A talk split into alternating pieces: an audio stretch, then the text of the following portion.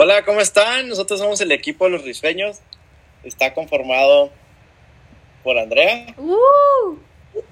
por Raquel y yo Alejandro. Y vamos a hablar sobre cómo atender a la diversidad en el aula. Y bueno, vamos a comenzar con qué es la diversidad. Bueno, yo lo voy a empezar con mi opinión. Creo que la diversidad es algo que, que es una variedad, ¿no? Entonces, dentro del aula encontramos una diversidad este, de personas diferentes que tienen pensamientos diferentes, que aprenden de manera diferente. Entonces, pues ese es uno de los temas que vamos a platicar el día de hoy. ¿Qué piensan ustedes, chavos? Claro, pues porque en un aula nos vamos a encontrar con diferentes tipos de aprendizajes.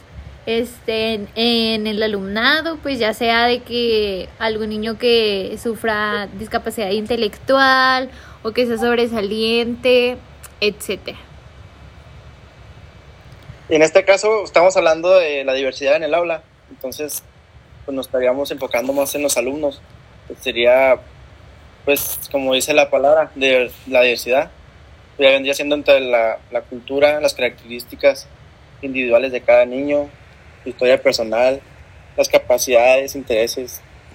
Eh, vendría siendo de que pues, pues de que no hay dos alumnos idénticos. Sí, y nos vamos a encontrar con algunas barreras de que algún alumno vaya a aprender de la manera en que nosotros vamos a enseñar y de otra manera otro alumno no va a aprender tanto, ¿no? Entonces necesitamos encontrar alguna, pues, una organización, una planeación el cual nos ayude a que los alumnos aprendan lo mismo, pero no de la misma manera, ¿no?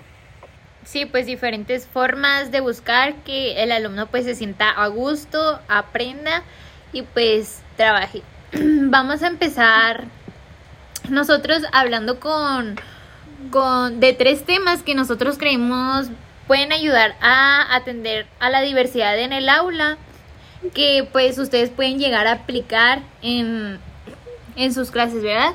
Vamos a empezar este, bueno, vamos a hablar de tres temas, como ya dije, que es el de proyectos, el diseño universal de, de aprendizaje y el aprendizaje cooperativo.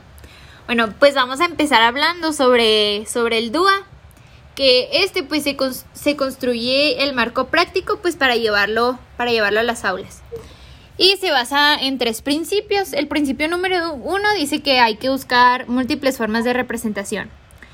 El número dos dice que buscar múltiples formas de expresión y múltiples formas de implicación.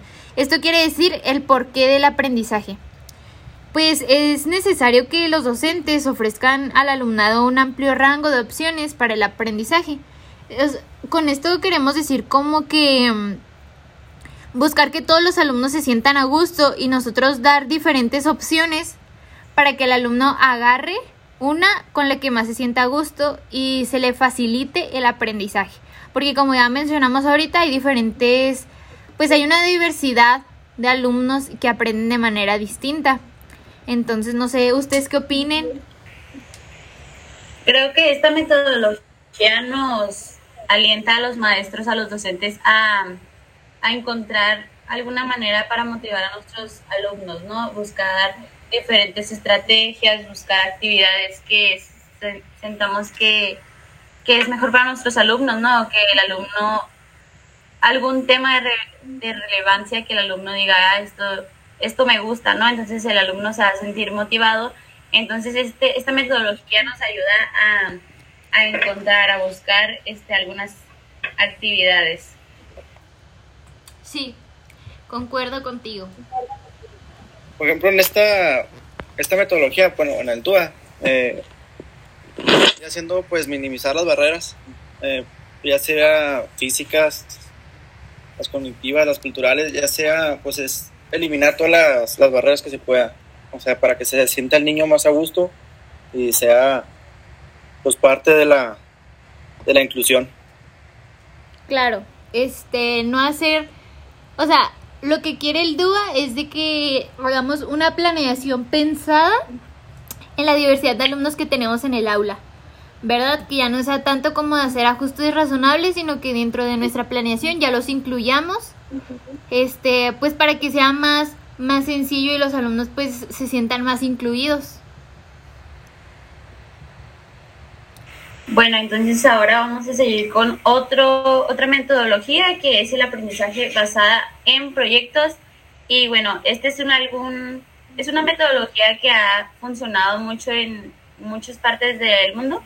Este, me gusta que escuché que esta práctica hace que la inteligencia múltiple dentro de la escuela es pues más adecuada, ¿no? Nos ayuda más pues aprender más fácil, el cual está basado en trabajar en equipos. Este, el, el docente debería de conocer a sus alumnos para formar los equipos de manera equitativa, de una manera en que podamos formarlo, pues que cada alumno haga un trabajo, ¿no? Que esté formado por alguien que sea más, pues, ¿cómo decir? Que cada alumno aporte algo, ¿no? Que, pues sí, que, que todos se esfuercen de una manera, este, pues igual y que puedan entender que, pues es, es un trabajo en equipo, ¿no? Entonces que tienen que igual respetar la diversidad porque no, no todos van a pensar igual que ellos, entonces pues tienen que respetar en que son diferentes ideas y pues tienen que trabajar juntos con ellos.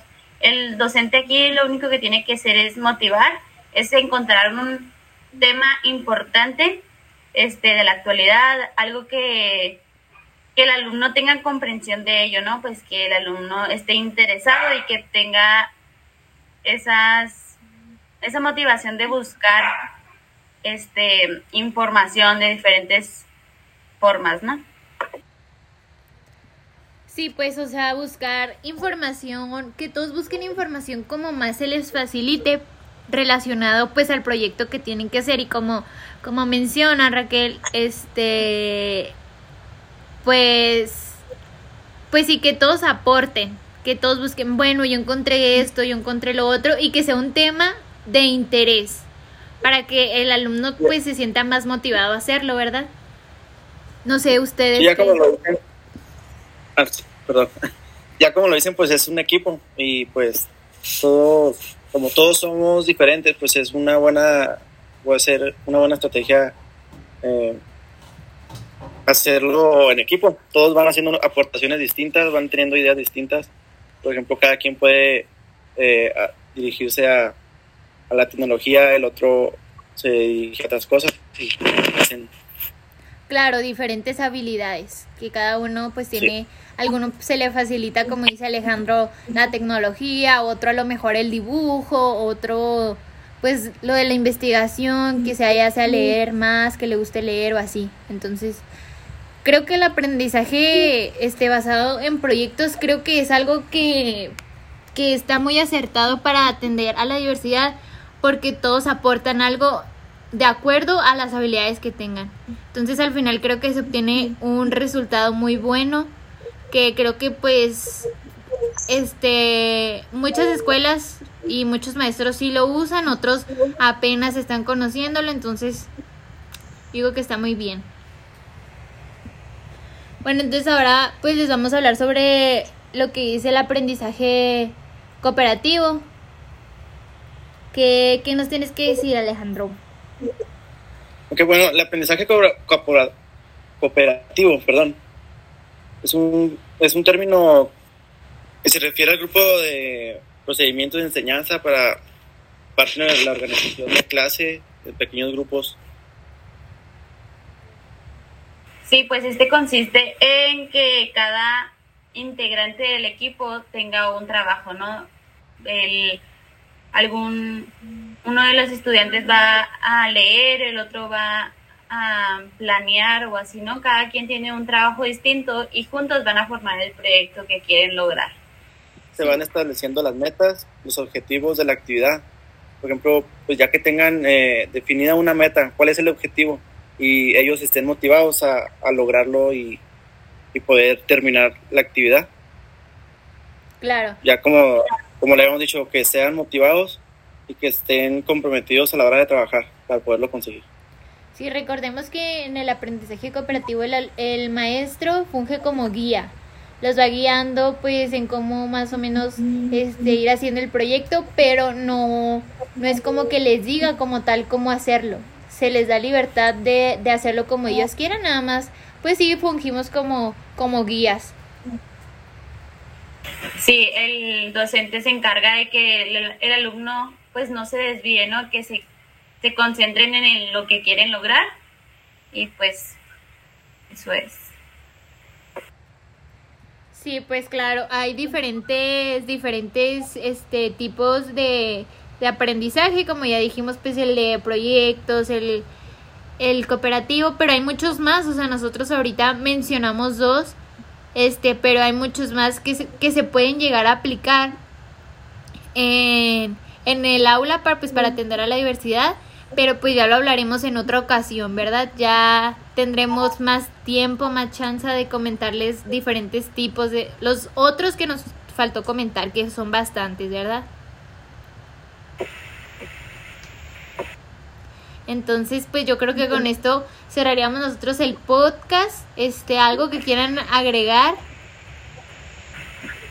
¿No? Nada, todo muy bien. Este, espero les haya gustado y que puedan aprender un poco para que ustedes puedan añadir esto en sus clases y pues sobre todo respetar la diversidad. Hay que ah, enseñarles a nuestros alumnos que somos diferentes y que no es malo ser diferente.